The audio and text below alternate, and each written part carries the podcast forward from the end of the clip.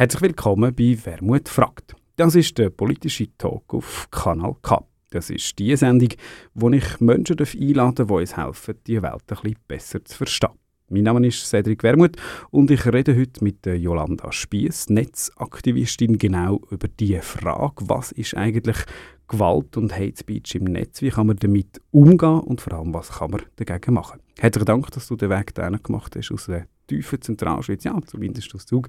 Jolanda Herr Spiess, herzlich willkommen. Hallo Cedric, hallo zusammen. Wir fangen wie immer an mit einem kleinen Stück Musik, das Jolanda selber mitgebracht hat, so für den, den Zeitpunkt, wo wir das aufzeichnen, das ist ja keine Live-Sendung, am Morgen um 9 Uhr passt das gerade. Zwergeland von Tino Heiniger mit dem Stefan Eicher. Reinstechen, umschlagen, durchziehen und runterlassen. Reinstechen, umschlagen, durchziehen und runterlassen. Reinstechen, umschlagen, durchziehen und runterlassen. Reinstechen, umschlagen, durchziehen und runterlassen. In den Höhen, in den Bergen, in den Büro hocken Zwerge, wo sie reden und sie tagen, wo sie wälzen Zwerge fragen, wo sie schlafen, wo sie träumen, schlecht in der Nacht. In den Kistchen, in den Tälern, suchen andere Zwerge Fehler, suchen Schuldige und Täter, suchen Zwergenland Verräter, suchen Fehler, wo die anderen haben gemacht. Führen, hören die Liegen, unsere Flüger müssen fliegen. Rufen Zwergli Hand in Händli, in den blauen Übergewändli, mit den blauen Zwergenäugli, auf dem Zwergenplatz. In Wirtschaft wird beraten, wer jetzt Zwergenland verraten. Ohne Kohle gibt's kein Monst. Noch eine Stange Vreni, Prost. Der stolze Heim zu Boden purret. Alles für die Füchse, für Katz. Büri fehlt, die guten Geister, die Melker, die Mister sind hier Meister. Riesenlohn, wo alles wird pumpet, wer so purret, der verlumpet. Himmel, Herrgott, Liebgott, Sterne abeinander. Wenn ihr noch wollt, umchatten müssen wir, denkt das Heimat retten. Ruft der Oberzwerg jetzt oben, oben nachher von der Laube, mit dem neuen, teuren Besen in der Hand. Oh, wie schön der Zwerg kann reden. Was er sagt, bricht je jeder. Zwerge, zusammenhaben, zusammenwischen, zusammenstehen, zusammenkrauen, nicht versuchen, einfach zusammen weiter bauen. Der Bauernstand weiss, was es geschlagen hat. Was es geschlagen hat. Hing im Den gibt's Kaffeetrash. Zahlen bis zum nächsten Crash. Uli, lass den Gring nicht hängen. Vreni, bring ihm noch eine Stange. Und für mich der Sonntagsblick. Prost, Bananenrepublik.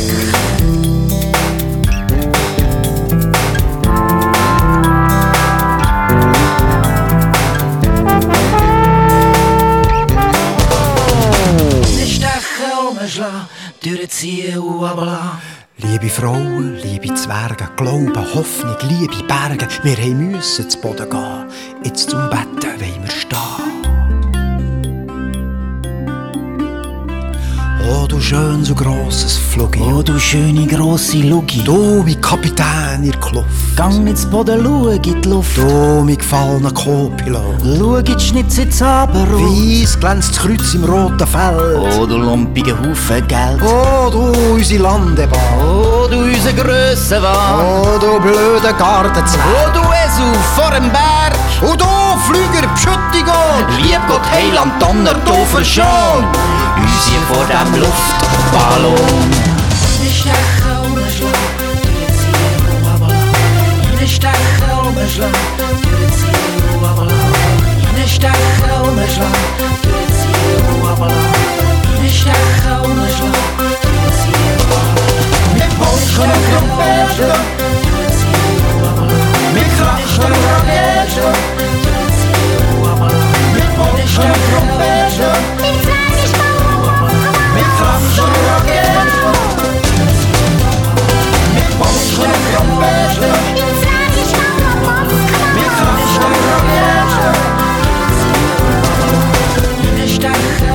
Drum Bass, was ist Plughead?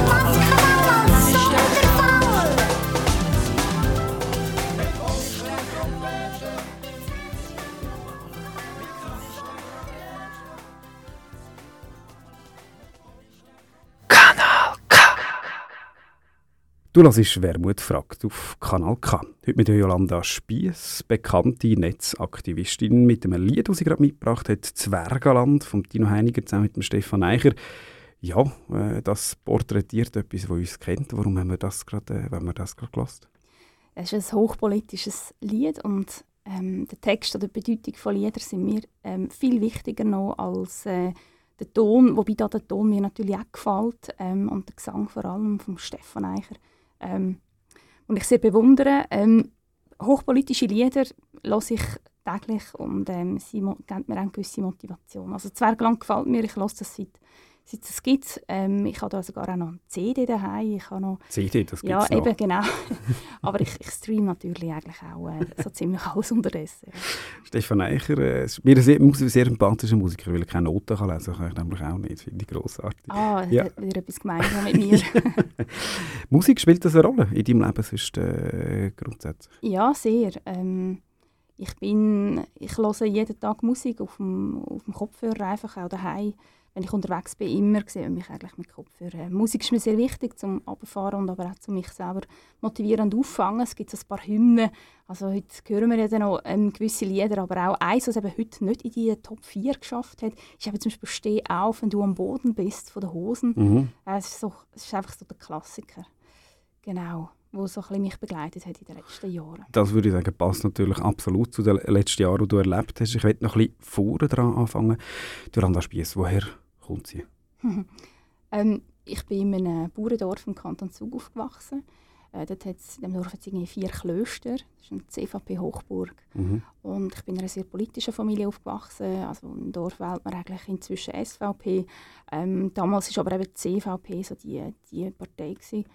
Und ähm, mein Großonkel war CVP-Bundesrat gewesen und hat so ein die ganze Verwandtschaft ein geprägt. Mhm. Und ich habe mich, eigentlich, bis heute löse ich mich so ein bisschen von dem Geist. Ich habe auch, als ich das aufgearbeitet habe, ähm, was seine Rolle damals war im Krieg, ähm, habe ich mich entschieden, linke Politik zu machen.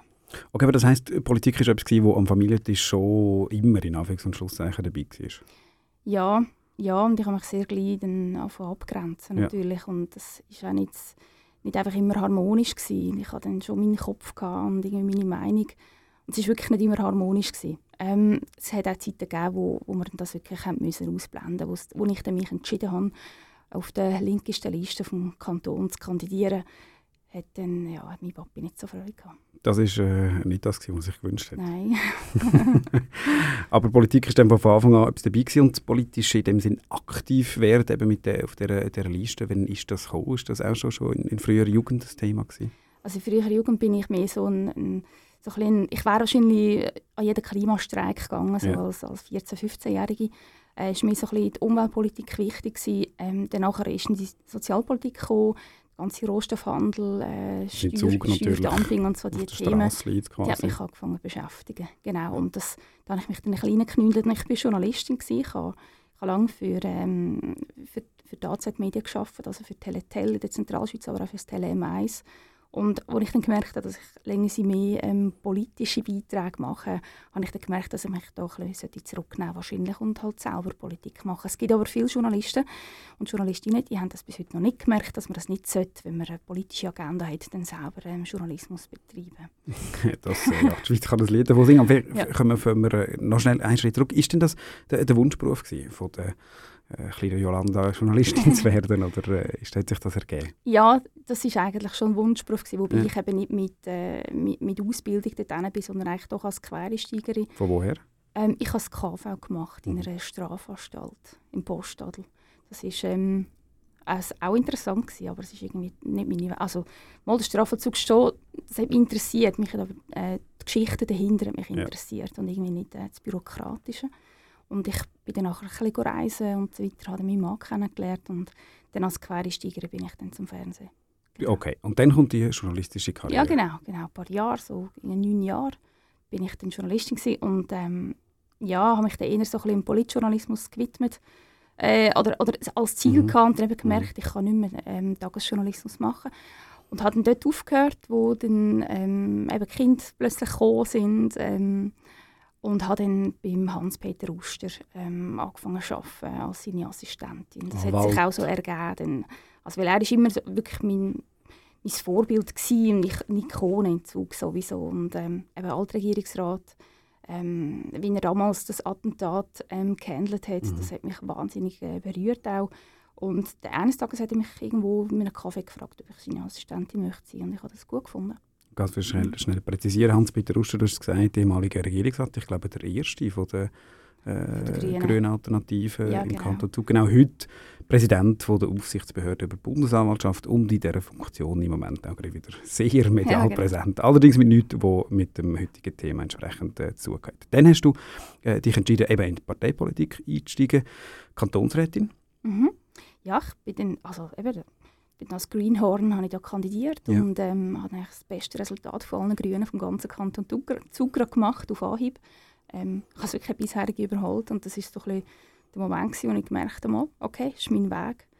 Genau. Und das ist eben nicht lang gegangen. Ich bin vereidigt, worden ähm, und zwei Tage später war dann die Landemann 4. Gewesen. Und das ist auch dort, wo äh, der Teil einsetzt, der dich heute äh, schweizweit berühmt macht. Nicht auf die Art und Weise, wie wir uns das gewünscht hätten. Das ist klar. Wir müssen doch ganz kurz das nochmal rekapitulieren.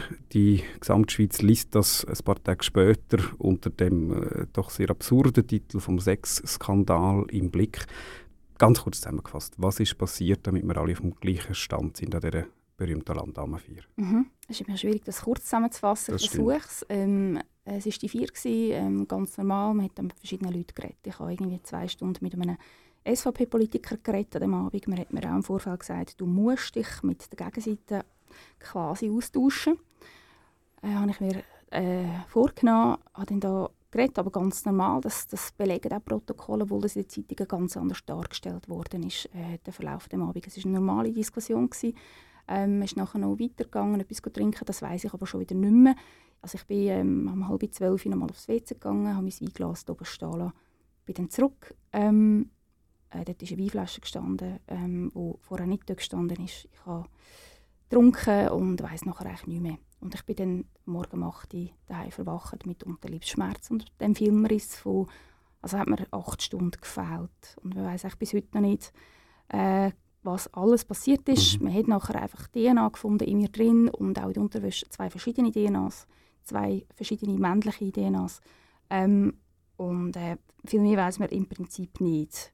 Es ist einfach nachher, ähm, es hat diverse ähm, Spitalfehler gegeben. Man weiß bis heute noch nicht, wie die Information an die Presse gegangen ist, ob es jetzt vom Spital ausgekommen ist oder von der Polizei aus, wo es, da, wo es leck war, weiß man nicht. Genau das ist ja an sich schon, schon schlimm genug, das, äh, das müssen zu erleben und, und ich nehme auch für alle, für das Umfeld. Und dann kommt noch der Hammer von, von, von der mhm. Zeitung. Was ist das? Was macht das mit einem im, im ersten Moment? Ja, das äh, ist wirklich etwas Schlimmes, wo einem ähm, so ein die Luft nimmt. Ich habe gar nicht so recht gewusst, wie ich die Weihnachtstage dort ähm, irgendwie hinter mich bringen konnte. Es war gerade Weihnachten auch noch irgendwie Kinder haben gewisse Erwartungen, man kann nicht einfach sich dann zurückziehen und man muss einfach funktionieren. Das ähm, haben wir auch eigentlich können. Wir haben aber nachher uns ganz viele Auszeiten müssen, äh, wo wir uns haben müssen erholen. Wir haben auch ähm, Polizeischutz gehabt und äh, eben schon an Weihnachten, schon an dem Tag, wo Blick die Schlagzeilen titelt hat, die, wie du schön sagst, absurde Schlagzeilen, ähm, haben wir die ersten Morddrohungen bekommen.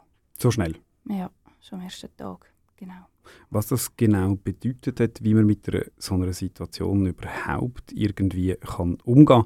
Und vor allem, was Jolanda Spiess heute politisch daraus macht, dass wenn wir in den nächsten zwei Blöcken ein bisschen ausführlicher diskutieren. Wir haben einen Titel, der schon vom Titel her sehr gut ins Programm passt, das wir jetzt gerade hören von den Delilahs, «Not in my name».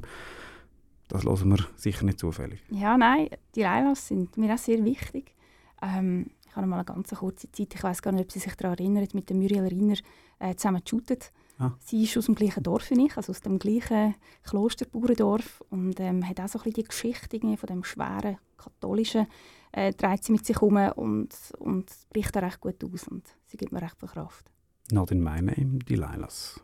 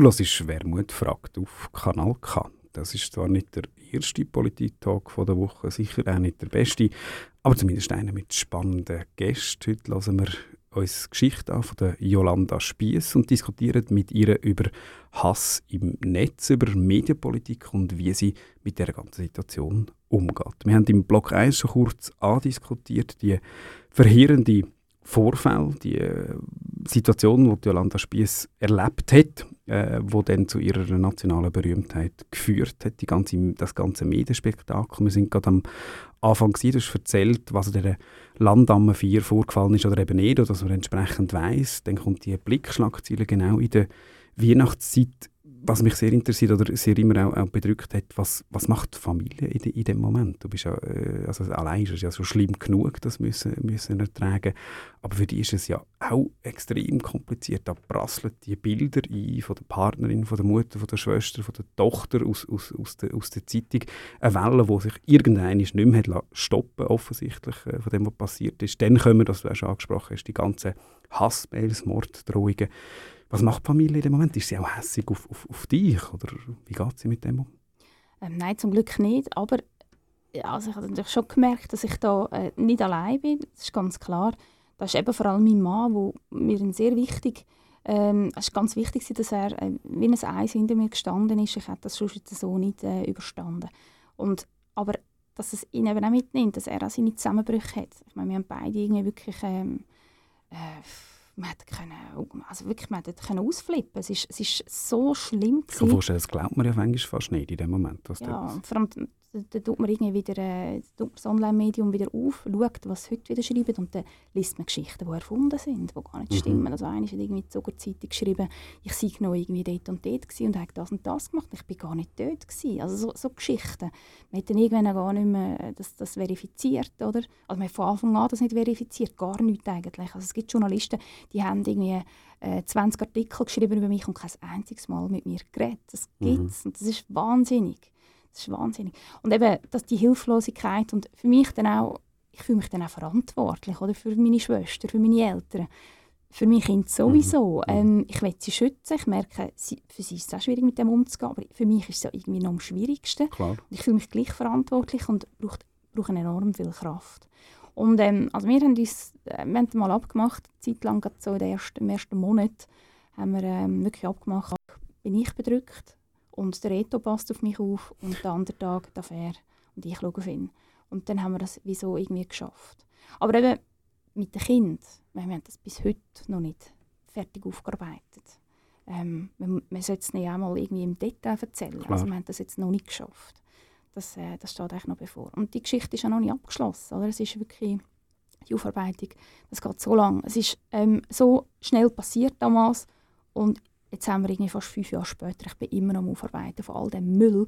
Und dann gebe ich mir so Mühe und korrigiere dann jeweils die wertenden, stigmatisierenden mhm. Wortkonstrukte wie Sexaffäre, Sexskandal. Das ist total verharmlosend. Das hat nichts damit zu tun. Ähm, ich korrigiere es jeweils bei den Medien und sie sagen, oh ja, stimmt, echt, Entschuldigung, wir es korrigieren. Und dann eine Woche später schreiben sie es wieder. Mhm. Also es ist, und es ist endlos, es ist wie auf einem Kinderspielplatz, wo, wo man irgendwie jeden Abend muss aufräumen muss. Was ist denn, kannst du dir das erklären, was hat denn das ausgemacht? Warum ist, ist, das, ist das so explodiert in dem, in dem Moment? Also ich kann mir das damit erklären, dass die Geschichte, also ich kann mir das auch erklären müssen lassen, die Geschichte hat halt wie alle Faktoren, die mhm. eine perfekte Boulevardgeschichte ausmachen. Also ich kann jetzt davon aufzählen, es ist eine Frau, es ist ein Mann, es ist politisch, es hat noch irgendwie so Sexattribute drin, obwohl es eigentlich eben, wie gesagt, nichts mit Sex Klar. zu tun hat in dem Sinn. Es geht noch um möglicherweise Drogen. Ähm, die, es die geht, zwei Lager natürlich. Ja genau, links, rechts ja. oder Pol. Und das dann auch in der Zentralschweiz ja. oder in der katholischen Zentralschweiz. Ähm, das macht, das hat es echt zum Explodieren gebracht und ich konnte gar nicht dafür können. Und all die, die in dieser Zeit gesagt haben, schweige jetzt. Ähm, weißt, da wächst Gras drüber. Ich wollte gar nicht wissen von Gras drüber wachsen, ich wollte es aufarbeiten, weil die Geschichte ist von Anfang an kreuzfalsch erzählt worden und es ist mein Recht, dass, ähm, dass eine Geschichte so erzählt wird, wie sie sich, oder ja, wie, sie, wie es einfach angemessen wäre. Einfach nicht so, wie es passiert ist. Ich kenne das auf, viel tieferen Flammen äh, auch, dass, dass man äh, versucht, eine Geschichte zu korrigieren, die so nicht mhm. stimmt. Aber bei dir ist es eine ganz andere Dimension. Ja. Da wird eine Persönlichkeit, eine Geschichte, eine Biografie kaputt gemacht. Was macht das mit einem in dem Moment, wenn man weiß, das stimmt nicht, aber das bleibt hängen? Das ist das, was meine Nachbarn lesen, wo, wo, im, wo im Online mhm. steht. Äh, du hast angesprochen, das ist ja zum Verzweifeln, ja, die also Machtlosigkeit. Die Möglichkeit, entweder springt man von der Brücke, das ist äh, für mich ein, ein gangbarer Weg, wäre das gewesen, wenn nicht meine Kinder gewesen wären. Ähm, oder dann versucht man es aufzuarbeiten. Und da bin ich, wie gesagt, jetzt einfach heute noch dran. Aber ähm, es ist ja eigentlich auch schon viel besser. Wir haben vieles schon können klären. Die, die seriösen Medien, sage jetzt mal, die haben das korrigiert unterdessen. Also die haben auch wirklich, ähm, also ich bin ja wie so beim Blick und bei diesen Schmuddelmedien bin ich eigentlich immer noch so ein bisschen die Lügnerin, die, die etwas erfunden hat, mhm. die, die nachher eine Ausrede gesucht hat. Die haben das nie korrigiert. Aber inzwischen ist es wirklich so, dass die Staatsanwaltschaft ähm, festgehalten hat in einer Verfügung, dass ich damals nichts falsch gemacht habe ähm, und dass ich davon durfte ausgehen, dass ich Opfer von einer Sexualstraftat geworden bin. Also das steht in diesem Papier drin. Ähm, eben vor allem, dass ich nicht, nicht gelogen habe. Mhm. Und auch wenn es eben juristisch keinen Täter gibt. Man hätte einfach keinen Täter können ermitteln juristisch. Und ähm, das ist mir wichtig. Das haben aber jetzt wirklich viele Medien haben das, haben das jetzt aufgenommen. Und immerhin jetzt noch korrigiert. Auch wenn damals hat man es wirklich so noch ein verschwiegen, wo, wo die Staatsanwaltschaft das gerade so ähm, festgehalten hat. Das ist jetzt anderthalb Jahre her, dort hat das noch niemand so korrigiert. Aber inzwischen, wo ich, wo ich ein bisschen kann, kann schauen mit wem rede ich denn jetzt eigentlich, wo gebe ich ein Interview und wo eben nicht, ähm, muss man einfach schauen, dass die Information drinnen ist. Und Blick, der Blickleser, der weiß das noch nicht. Also der nur Blickleser geht immer noch davon aus, dass ich einfach die Schlampe der Nation bin. Ähm, kann man sagen, soll er doch, nur das Problem ist, in dem Dorf, wo ich aufgewachsen bin, gibt es eben die nur Blickleser. Und ich gehe dort regelmässig hin und mich belastet das. Mich belastet ja. das, dass auch ähm, mein Papi nicht mehr an den Stammtisch geht, wegen genau dem. Also mich, mich schießt das an. Das, du, du hast ja. gesagt, das hat äh, noch einen kurzen Moment bei dem bleiben, eine Auswirkung, die man sich fast nicht vorstellen kann auf die ganze Familie. Du hast das selber vorher angesprochen. Das hat bis zum Moment geführt, wo du nicht gewusst hast, wie weiter, wo sich existenzielle Fragen stellen. Ja, das ist so. Also ich bin auch über ein Jahr lang krankgeschrieben gewesen. Ich konnte nicht arbeiten. Ich musste in eine Traumatherapie müssen gehen, ähm, zwei Jahre lang, jede Woche. Und ähm, ja, da kommen die Existenzängste. Also ich habe in dieser Zeit dann auch nichts verdient, äh, bis heute eigentlich nicht. Also ich mache jetzt auch die Geschichte, wo wir nachher noch darüber reden, äh, das ist eigentlich äh, ehrenamtlich. Ähm, weil, es einfach, weil ich es nicht schaffe. Also man, wer stellt mich denn an ja. ähm, irgendwie als Journalistin? Es geht wie nicht mehr, es ist mein Beruf, aber ich kann wie auf meinem Beruf nicht mehr arbeiten. Ich habe quasi ein Berufsverbot, ähm, wenn man es so sehen Und ich muss mir echt mein ganzes Leben neu zurechtlegen. Und ich finde halt, klar, jetzt bin ich dran am Aufarbeiten und ich bin irgendwie Aktivistin und ich kann Berge versetzen jetzt inzwischen. Geht das schon. Ähm, es ist eigentlich nicht etwas, was mich täglich irgendwie zer zer zerfrisst. Ich bin ein glücklicher Mensch, aber gleich... Ähm, ich habe manchmal schon noch so ein bisschen mit, mit diesen Umständen. Also, äh, man hat uns wirklich eigentlich wollen, man hat uns wollen vernichten, man hat es fast geschafft. Und vor allem schmerzhaft ist eben wirklich, dass einem dann auch Freunde im Regen stehen Sie sind gerne äh, da bei mir, wenn die Sonne scheint. Ja. Sie kommen jetzt auch wieder, also sind jetzt einfach nicht meine Freunde. Die kommen jetzt auch wieder, jetzt wo die Sonne langsam wieder scheint. Aber damals, als es geregnet hat oder gehagelt hat, ähm, sind sie weit weg gewesen. Also ich rede auch von Parteifreunden, die einfach mich wirklich haben, äh, wie ein heißer Herdöpfel. Das ist genau das, also die Kaskade, die wir im Vorgespräch kurz diskutiert haben. Also da kommt die, die mediale Geschichte, dann wird quasi die Geschichte so geframed, würde man sagen, Neudeutsch, kämmert immer wieder, du hast gesagt, quasi das Luder der Nation, mhm. wo einfach ihre Ehebruch verschwiegen und jetzt die ganze Geschichte aufgebaut wird. Und plötzlich fängt das angreifen bei Leuten, die wir eigentlich gemeint haben, die, die vertrauen, äh, die mhm. vertrauen, äh, die vertrauen dem. Wie weit ist das gegangen? Also das ist äh, so weit gegangen, dass du gesagt hast, am Schluss hat es Rücktrittsforderungen gegeben gegen deine Person von, von linksgrünen Parteien? Von ja, natürlich. Also die SP, offiziell die SP vom Kanton Zug hat meinen Rücktritt gefordert und das ist krass. Das ist krass. Äh, die Grünen haben einfach gesagt, bis ruhig oder gang. Mhm. Ähm, ja, ich ist auch krass. Ruhe haben und einfach Ruhe. Oder man ist mit dieser Medienkampagne nicht fertig geworden. Mhm. Aber weißt, nachher mir wird die Schuld geben dafür. Ja, ich, der es einfach nur korrigiert habe. Mhm. Ich kann nicht die Schlampe sein, weil ich bin sie nicht. Mhm. Ich bin einfach keine. Ähm, äh, mir sagen, bis ruhig oder gang, äh, das geht einfach nicht. Oder? Aber das machen ja wahrscheinlich die meisten Leute, gut, das sind wenige zum Glück, wenige so ganz krasse Fälle, aber die meisten Leute machen ja wahrscheinlich dann, dann genau das. Wo kommt her ja. kommt die Überzeugung? Wieso, wie, wie, mit welcher Überzeugung zieht man das denn durch gegen alle Widerstände, die eigene Partei? Weil man weiß, also ich habe einfach gewusst, die Geschichte stimmt so nicht. Die ja. möchte ich jetzt richtig erzählt haben. Und was ich erlebt habe, ist saumässig krass. Also nur schon das, was ursprünglich war, ist ja, krass. Lange, ja. Und also nachher ist, ist irgendwie ist ja dann fast noch krasser, oder? So der, dass, dass, dass einem nicht geglaubt wird. Und äh, so haben wir wirklich irgendwie die Hälfte auf unserem Freundeskreis verloren. Also wir haben, wir haben wirklich auch irgendwie der Götti vom jüngsten Sohn ist jetzt nicht mehr der Götti. Also wir haben jetzt einen neuen Götti, einen guten. Also es, ist wirklich, es ist wirklich krass, es, es geht da recht viel weg. Und, aber dass man eben als, ja, so als Umfeld dann findet, wir haben jetzt hier die Medienkampagne, sie ist mit drin, sie muss irgendwie viel einstecken, aber sie soll doch bitte jetzt einfach ruhig sein, weil ich vertrage es selber auch nicht. Mhm. Ähm, das, ist, das, das zeugt von charakterlicher ähm, grosser Schwäche. Jetzt langsam scheint sich das, äh, zum kurz im Medienbereich bleiben, so ein bisschen auszahlen, in Anführungs- und Schlusszeichen selbstverständlich formuliert. Ich habe vor ein paar Wochen glaub, gesehen, nach dem, nach dem Urteil, wo wir gerade äh, dazu kommen, vom, vom Bundesgericht, Journalistinnen und Journalisten, die sich offiziell auch entschuldigt haben, öffentlich mit der, mit der Stellungnahme, was ich mit äh, knapp 15 Jahren Erfahrung darf sagen, das passiert selten. Mhm. Aber es mhm. war ein, ist ein langer Kampf. Gewesen. Aber es ja. dreht so ein bisschen. Also es scheint jetzt so ein bisschen der Eindruck zu entstehen, äh, von Leuten, die sich bewusst werden, was da eigentlich passiert ist. Ja, es gibt es ist wirklich so, also ich gewinne all die Gerichtsprozesse, das sieht man, die Weltwoche ist verurteilt, der Blick ist verurteilt. Also ich gewinne die Prozesse, wenn ich anstrenge, man sieht, dass ich Recht habe. Und der Punkt ist, äh, es, gibt, es gibt wirklich ähm, viele Journalisten, die, denen tut es leid, was damals passiert ist. Ich hatte auch im Reporterforum ähm, letzten November eine Eröffnungsrede gehabt, und da hat es wirklich im Publikum Journalistinnen gehabt, die haben brüllt, wo ich, wo ich die Geschichte erzählt habe. Nochmal. Ähm, eben, da gibt es Entschuldigungen, das finde ich sackstark, wenn man das öffentlich machen kann. Ich wünschte mir, dass es das irgendwie wie auch von den Leuten gibt, die, die damals auch einen Fuß in dieser Geschichte hatten. Also, die mich damals auch verurteilt haben, mhm. wegen nichts und wieder nichts. Einfach wegen der Medienkampagne haben sie mich verurteilt. Ähm, dass die jetzt das eben nicht können, das finde ich schwierig. Aber irgendwo durch ist es wahrscheinlich genau das. Sie sind zu sind damals bereits mal Stellung bezogen, meinen Rücktritt gefordert. Und da kann man jetzt nicht sagen, ich kann mich tauschen.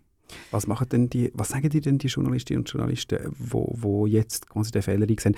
Warum haben sie das gemacht? Wie erklären sie sich das selber, dass man so eine unüberprüfte Geschichte in, einem, in, in diesem Framing einfach übernimmt?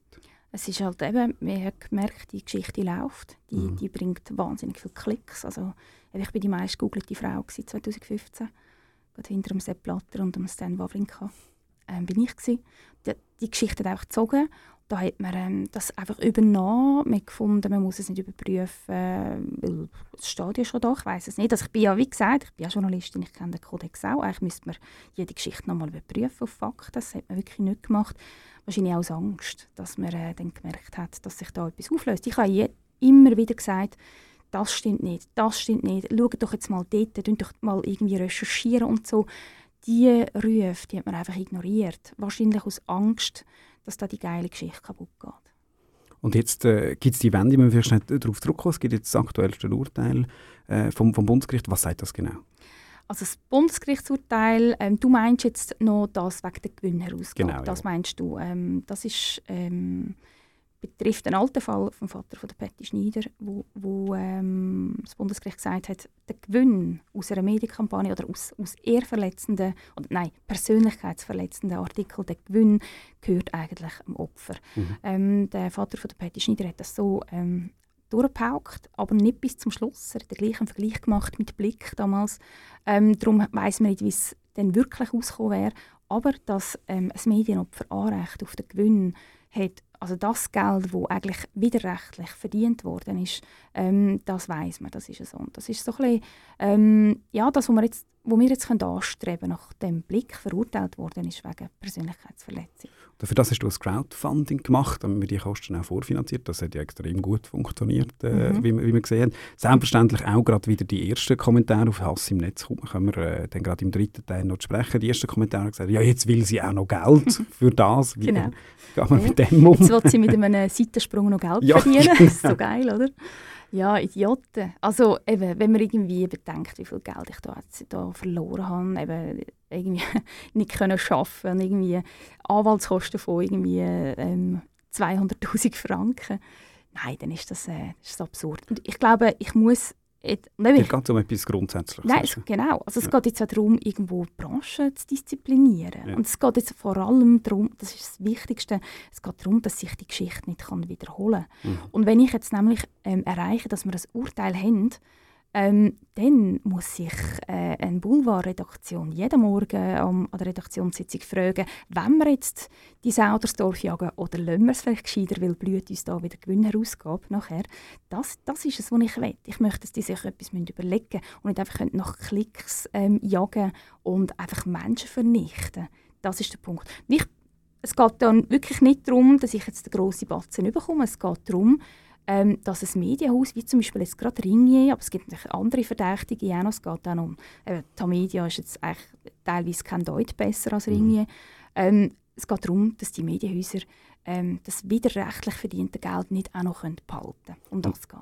Und selbst wenn, auch das wäre gerechtfertigt, zumindest eine finanzielle Entschädigung, wenn man mich würde fragen. Wir kommen gerade jetzt nach der ganzen Diskussion darüber, wie die Medien mit, um, mit damit umgehen, zum Hass im Netz, zu den Drohungen, zu was passiert ist, was ja heute auch dein grosses Aktivitätsfeld ist. Wir haben das Lied, das bestens dazu passt, schon allein vom Titel her, Doppeltrophy. Ich nehme an, das spielt genau auf das an. Ja, genau. Das ist, ähm, ähm, also ich tue im Fall nicht meine Hater als Double bezeichnen, das ist mir jetzt noch wichtig, weil es gibt ähm, zum Teil nach Gesprächen ähm, merke ich irgendwie, oder merken wir irgendwie alle, dass wir eigentlich gar nicht so weit an- voneinander entfernt sind, sondern dass einfach die Sicherungen erst kurz durchgebrannt sind. Double sind es wegen dem nicht. Äh, Doppeltrophy vielleicht eher, wenn ich so ein bisschen ähm, in meiner in meiner zwei, meinem, mit meinem zweiten Account in dieser Filterbubble ein rumsurfen auf Facebook und irgendwie die Tweets von Andreas Glarner durchlesen, dann glaube ich, kommt mir Doppeltrophy schon recht passend. Doppeltrophy von Baby Jail.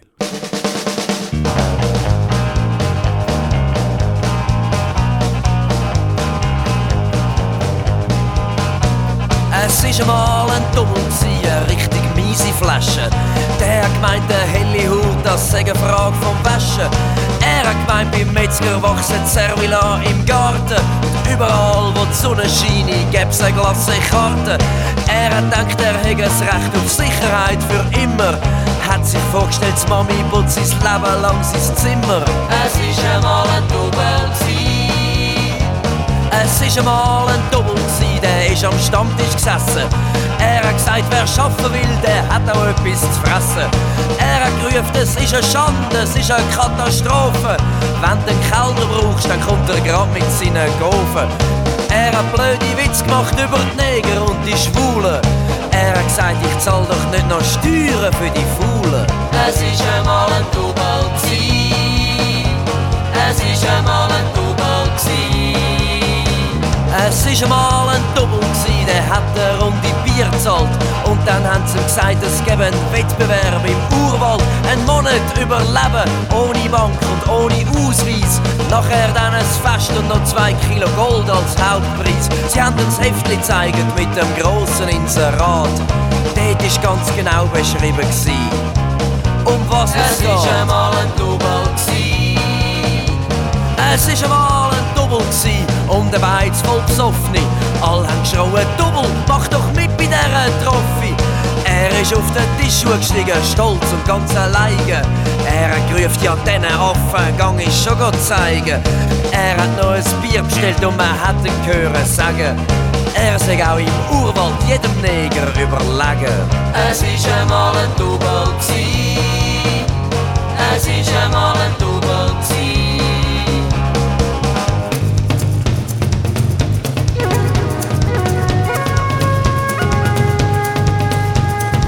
War einmal ein Double, der ist im Flugzeug gestartet. Und wo er gelandet ist, da hat sein Team schon auf ihn gewartet. Er ist fast wie ein König in ein grosses Auto gestiegen. Und seine Helfer haben den Proviant in den Rucksack gebiegen.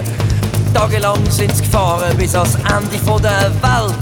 Und dann haben sie ihn dort gelassen, ohne Pass und ohne Geld.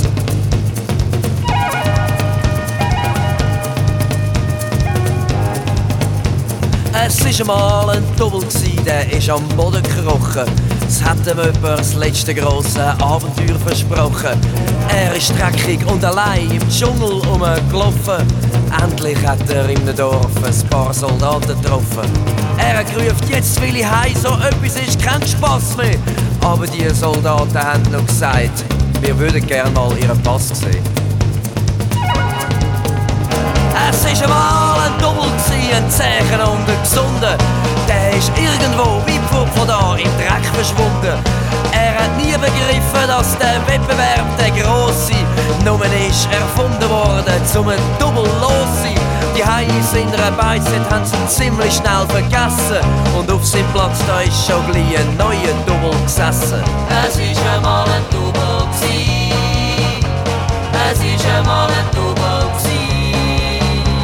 die Double-Trophy hat nicht nur zum Spass so viel Strophen. Jeder Double soll's begreifen und auch Philosophen.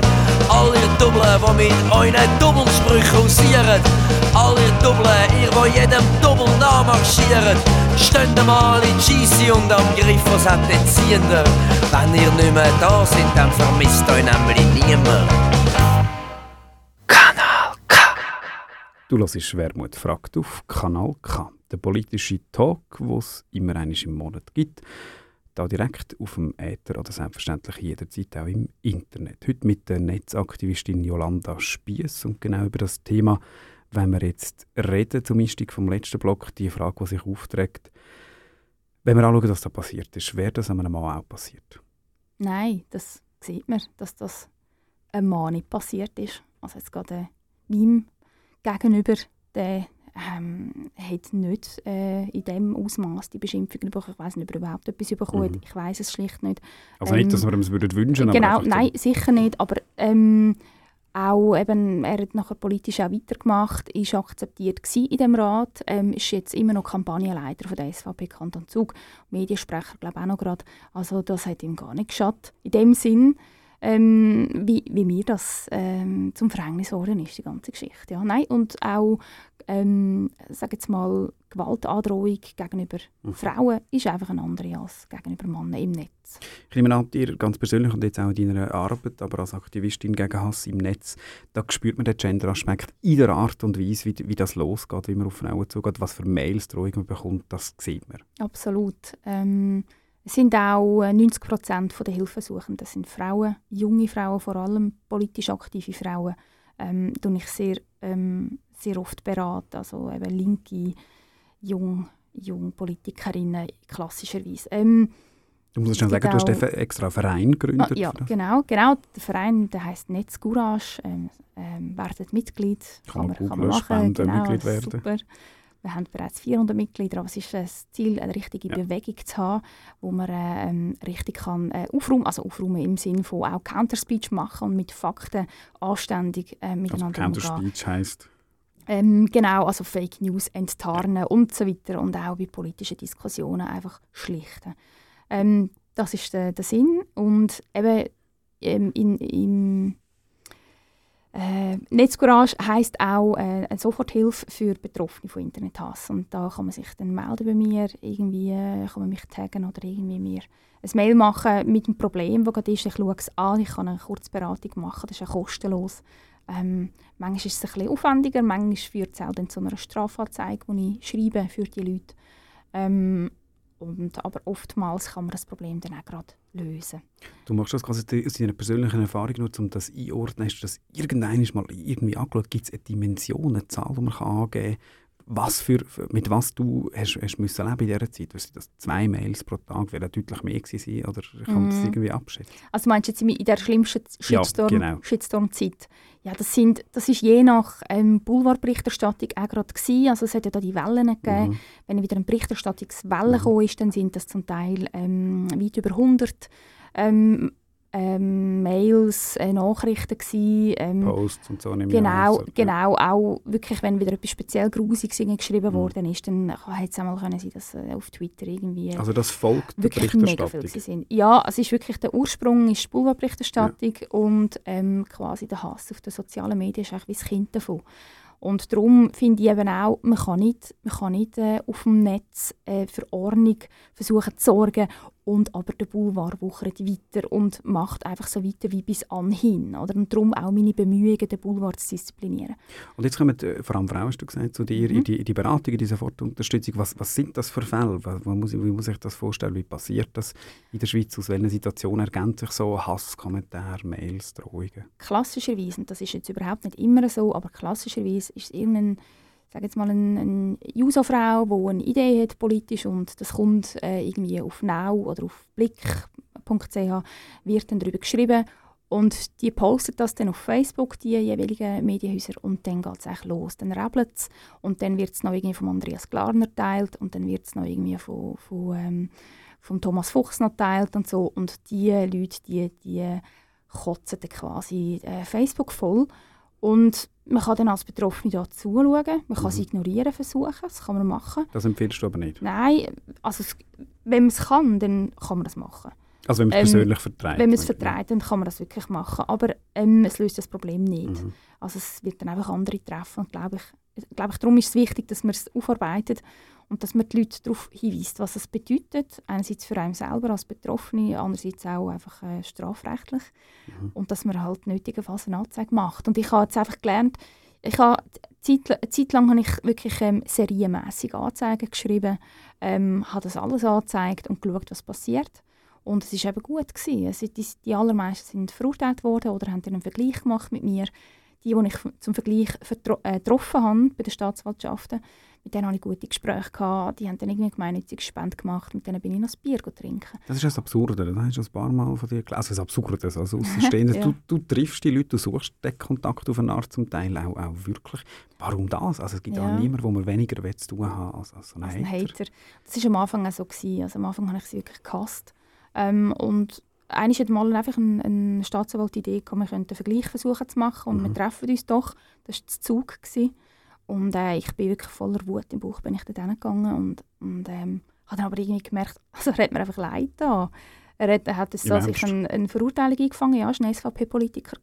Er hat sich eine Verurteilung eingefangen und er hat, also ja, irgendwo durch, ich weiß nicht, es ist vielleicht schon ein bisschen absurd, aber ähm, ich habe gefunden, vielleicht ist, ist das nicht der Weg, vielleicht muss man jetzt mal miteinander reden.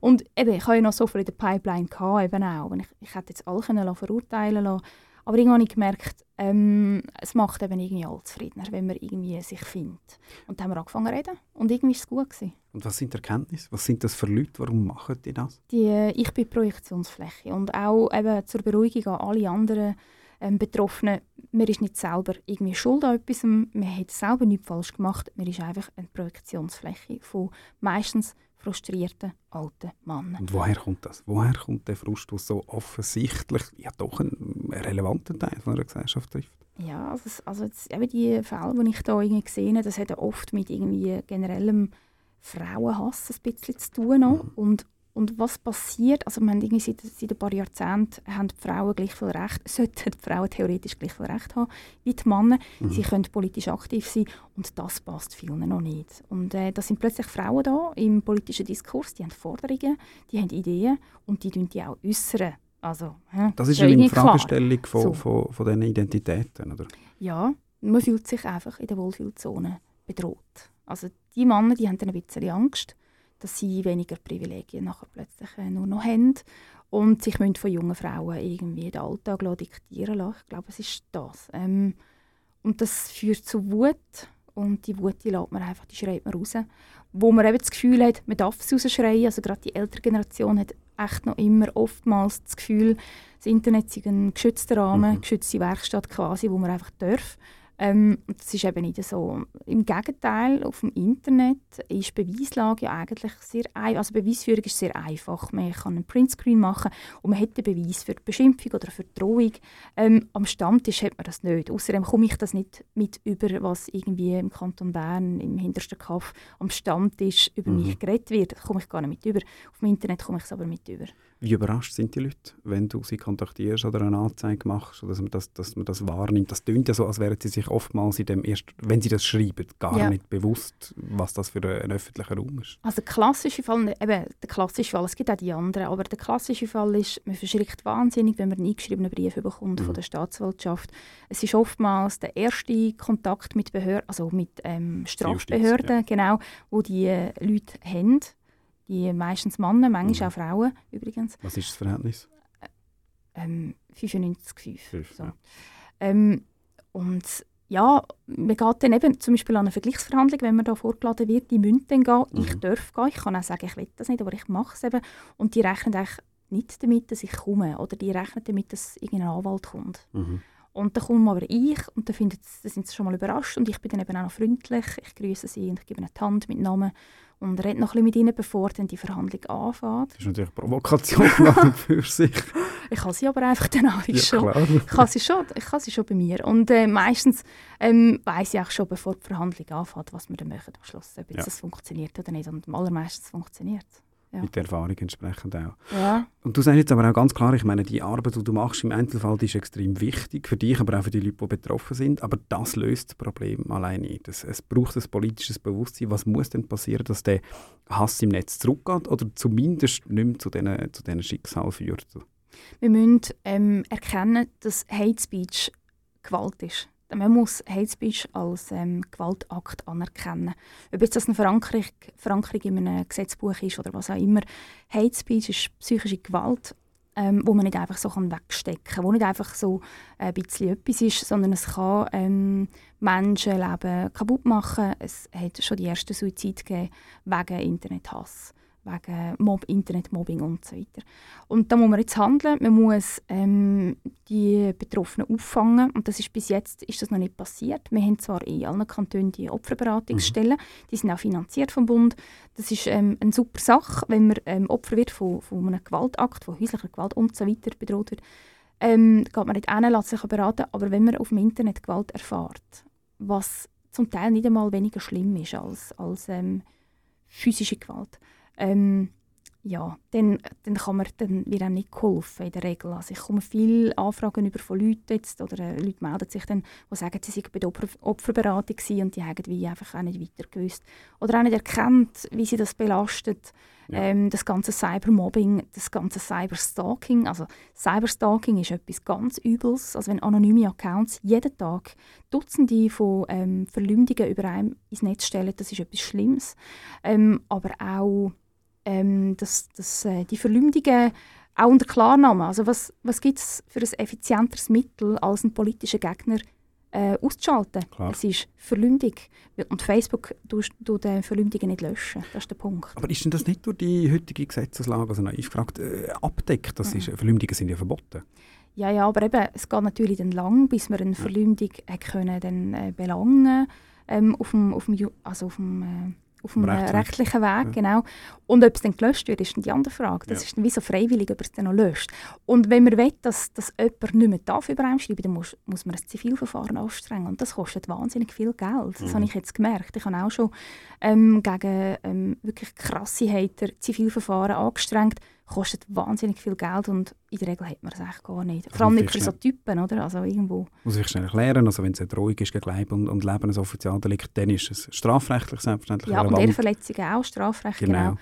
Und aber wenn man will, wirklich etwas unterbinden also man will, dass der eine Auflage bekommt und nicht mehr darf über einem schreiben zum Beispiel, ähm, oder auch ähm, also Blick, mein, mein Blickprozess ist ein Zivilprozess, dann ist es wahnsinnig teuer und man muss einen Vorschuss leisten, der wahnsinnig hoch ist. Hat die Arbeit in den letzten Jahren, die du geleistet hast, mit dem Verein, aber schon als Einzelperson in dem Sinn, äh, spürst du einen, einen Bewusstseinswandel? Also einerseits gibt es ein, ein wachsendes Bewusstsein, gerade von Journalistinnen und Journalisten, dass mhm. sie diese Wellen mit auslösen oder mitverantwortlich sind, mhm. formulieren wir es mal ja. nicht äh, ja. entsprechend. Und auf der politischen Seite für die Problematik von dem Hate Speech, oder stehen wir noch am Anfang in der Debatte? Nein, es ist schon, es ist, äh, schon ähm, etwas passiert. Also es gibt auch... Ähm es gibt wirklich viele PolitikerInnen, die das Problem erkannt haben. Der nächste Schritt wäre jetzt ähm, auch zu handeln. Also äh, in Form von eben Gesetzesverankerungen, irgendwie äh, Auffangstellen zu mhm. schaffen mhm. und so weiter, dass, dass es wie so meine Arbeit gar nicht braucht, meine ehrenamtliche Arbeit. Ähm, so ähm, man hat schon viel, und es hat auch, also die Situation auf dem Netz hat sich auch schon gebessert. Ähm, ist ruhiger geworden? Ja, es ist äh, ruhiger geworden. Das sagen, sagen viele Leute, die äh, wirklich unabhängig sind und mir nicht besonders nahe stehen, mhm. sagen, ähm, man kann sich viel besser jetzt bewegen als noch vor zwei Jahren. Ähm, und damals vor vier Jahren, als das bei mir äh, angefangen hat, bis vor zwei Jahren, war es eben sehr, sehr ähm, heavy gewesen, ähm, bis ich dann eben angefangen habe, ähm, das aufzuarbeiten ähm, da ist jetzt wahnsinnig viel passiert und es gibt wirklich auch Politikerinnen, die sagen, die wären heute nicht mehr Politikerinnen, wenn ich ihnen nicht äh, geholfen hätte damals. Gibt das äh, mit in der ganzen Tragik, die die Geschichte immer noch darstellt, doch jetzt irgendwo auch wieder, wieder eine Genugtuung? Also gibt es etwas, wo du findest, das kann ich jetzt positiv aus diesen, fünf Jahren rausziehen? Ja, also ich glaube, ich bin als guter Mensch geboren und will immer einer sein. Und ich sehe, dass ich Gutes machen kann. So. Also natürlich, von dem her, ähm, wenn ich doch ein bisschen aufräumen kann, dann mache ich das. Und wenn ich doch jetzt auch ähm, den ganzen Dreck müssen fressen die letzten Jahre, ähm, ich habe immerhin ein, ein mega dickes Fell bekommen und ich vertrage es eben. Ich kann wirklich jetzt auch für andere ähm, den Dreck erledigen, ohne dass es mich jedes Mal wieder runterzieht. Ich habe zwar noch immer, die Mal kämpfe ich mit dieser posttraumatischen Belastungsstörung. Das ist so, wenn es ähm, zu ähnlich wird meiner Geschichte, mhm. dann bin ich manchmal für eine Woche wieder ähm, äh, außer Gefecht. Das gibt es. Aber ähm, in der Regel ähm, bin ich da genug stark, um das können, um da ein aufräumen jetzt. Wie lange geht es weiter? Also rein schon rechtlich, wie lange geht es, bis der Fall Jolanda Spiess an für sich kann in Anführungs- und Schlusszeichen juristisch ad acta gelegt werden? Der Blickfall ähm, kann durchaus noch ein paar Jahre dauern, je nachdem, wie einsichtig sie sich zeigen oder eben wie uneinsichtig sie sich zeigen, ziehen sie halt jedes Verfahren vor das Bundesgericht. Das macht mir nicht aus. Ich mache da weiter ähm, ich habe jetzt genug Kraft und ich habe auch ähm, eben einen gewissen Sinn für Gerechtigkeit äh, und das Bewusstsein, dass ich das muss machen. Und ich mache es, wie gesagt, ja, wie vorher schon gesagt, nicht nur für mich, auch für mich und für meine Familie, aber ich mache das auch für ganz viele andere, die nach mir noch werden folgen. Das heißt, politisches Engagement, das bleibt ganz egal, auch wie jetzt der Gerichtsprozess weitergeht und wie lange das noch dauert? Ja, auf jeden Fall. Und ich, ähm, ich habe jetzt auch so als Netzaktivistin ist das lustiges Wort, gell? Netzaktivistin, wie heißt denn das? Oh, das darf man heute glaube ich sagen. Ja, ja, ja, eben, ich das mal so ein bisschen übernommen. Ja, ja, eben, das, was ich jeden Tag mache, damit kann ich also viel mehr bewegen als damals im Parlament. Habe ich merken, wo man eigentlich isoliert ist als äh, Linksaußenpolitikerin mhm. mit irgendwie klaren Ideen. Ich kann viel mehr machen. Ich kann die ganze Community, die inzwischen da mit mir ähm, die Mission bestreitet, und das sind mhm. ganz, ganz viele Leute, das haben wir jetzt ja eben wieder gesehen mit dem Crowdfunding, die 80'000 Franken in vier Tagen, das ist ja wahnsinnig. Mhm. Es sind ganz viele Leute, die da mitmachen. Ähm, wir können, also eben, Hashtag We Are Many, ich kann da viel mehr machen als äh, in Zug in diesem kleinen Parlament. Und in Zug möchte ich sicher auch nicht mehr politisieren. Aber ich, ich denke so, ähm, wenn ich irgendwie gesamtschweizerisch meine, meine Ideen kann umsetzen kann, dann mache ich das. Das ist der Tag «Wermut fragt» heute mit Jolanda Spiess und ihrer beeindruckende Geschichte, jemand, der eine dramatische Situation erlebt hat von sexueller Gewalt und aus dem heraus etwas Positives geschaffen hat, das bis heute uns alle beeindruckt. Eine Kämpferin, eine Vorkämpferin gegen Hass im Netz. Wir hoffen nicht, dass dein letzte Lied jetzt schon biografisch gemeint ist. Böses Alter. So weit sind wir beide, glaube ich, noch nicht. Aber wir schließen ab mit dem letzten Wort, wie immer, für meinen Gast. Das war Wermut fragt. Du hast die Sendung entweder am Radio hören, immer am ersten Sonntag oder am ersten Dienstag vom Monat. Jederzeit selbstverständlich auf kanalk.ch und auf allen üblichen Plattformen zum Downloaden. Wie gesagt, wir schließen ab stiller Hass, böses Alter, mit was müssen wir da rechnen, wenn wir das hören? sind, man kann sich das einfach vorstellen, wenn man hört, wie der Endo Anaconda die bösen alten Männer besingt, ähm, sind einerseits die Hater, die Wutbürger, die einfach nicht verstehen dass es da noch äh, andere Leute gibt mit anderen Meinungen. Es sind aber auch ähm, fast schon eher, also böse alte Männer, das ist echt Hymne geworden, ähm, jetzt in dem Kampf gegen den Grüselboulevard ähm, die ganze, die ganze äh, Ringier-Sache da, also auch Hashtag böse alte Männer, ähm, haben wir auch schon verwendet. Das sind die bösen alten Leute in der Redaktion oder auch äh, die Verleger, die das Gefühl haben, ihr Geschäftsmodell mit Menschenleben ähm, soll doch weiterhin rentieren und wir finden das einfach nicht. Ja, der Spieß, herzlichen Dank für den Besuch. Danke.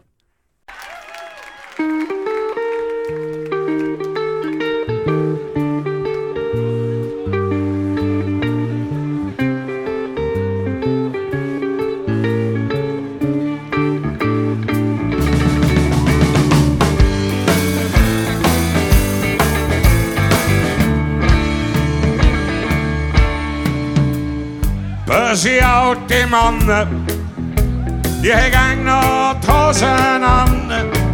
Hat zwar kein Brot mehr, dafür haben sie Rand. Und spüren das Wetter in den Beinen. Grantige ältere Herren können mit der Zeit bösartig werden. Sie gehen nur noch schnell Ziegis kaufen und finden nie mehr heim. Frisch tätowierte Pensionäre grillen Schweinshals, wenn sie feiern. Vollkaskorocken fahren auf der Harley, trotz der durchgemächten Bandscheiben. Ach Gott, wer hat der Barmen mit uns alten Partisanen? Wer verschiebt die Glut, wenn ich komme? Und wenn ich gehe, zünden Kerzen an. Ich haare mir beim Morgen mein beste Hemdli an. Küsst mich noch einmal, tanz noch einmal um mich herum. Ich werde selber so ein böser alter Mann.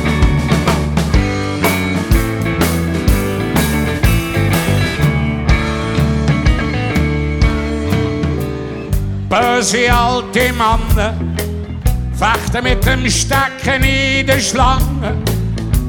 In der Migros vor der Kasse gegen die Masse von den Gofen, die Fangen spielen. Grantige ältere Herren hören schlecht, haben drum gang recht. Erzählen gang die gleichen guten alten Witze, wo sie bald die einzigen, die lachen. Geisterchauffeure lenken der Opel in Hydranten. Sie schauen auf Püppi anstatt auf die. Und schon haben sie um ein Feuer am Dach. Ach Gott, wer hat Erbarmen mit uns alten Partisanen? Wer verschiebt die Glut, wenn ich komme? Und wenn ich gehe, zünden Kerzen an fahre mir beim Morgen bis beste Hemd an. Küss mich noch einmal, tanz noch einmal um mich um. Ich werde selber so ein böser alter Mann. Und weiter ticken schneller, aber sture alte Männer bleiben stehen. Der Flückiger mit weltberühmten Dreichisheim und der bleibt da. die Schürze Schürzejäger schießen zuerst, bevor sie zählen, wenn sie mit dem Abzug spielen. Ah, die schießen keine Hasen mehr. Und ich habe mir beim Morgen mein beste Hemdli an. Küss mir noch einmal, tanz noch einmal um mich um. Ich werde selber so ein böser alter Mann. Welt dreht sich kein schneller, aber sture alte Männer bleiben stehen. Ja, ja, ja, ja, ja, ja. Der Flückiger wird weltberühmt, geht reich in Heim und er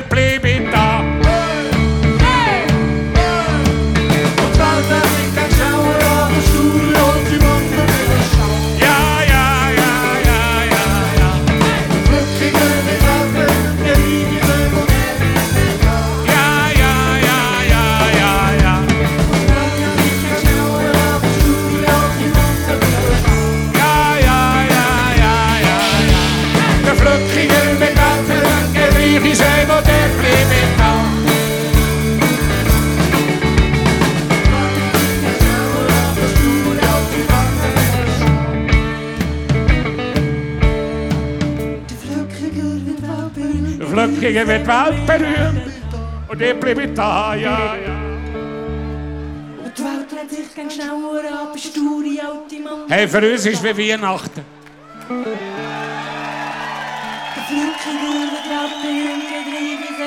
Ich habe das nie 25 Jahre ausgehalten ohne Publikum.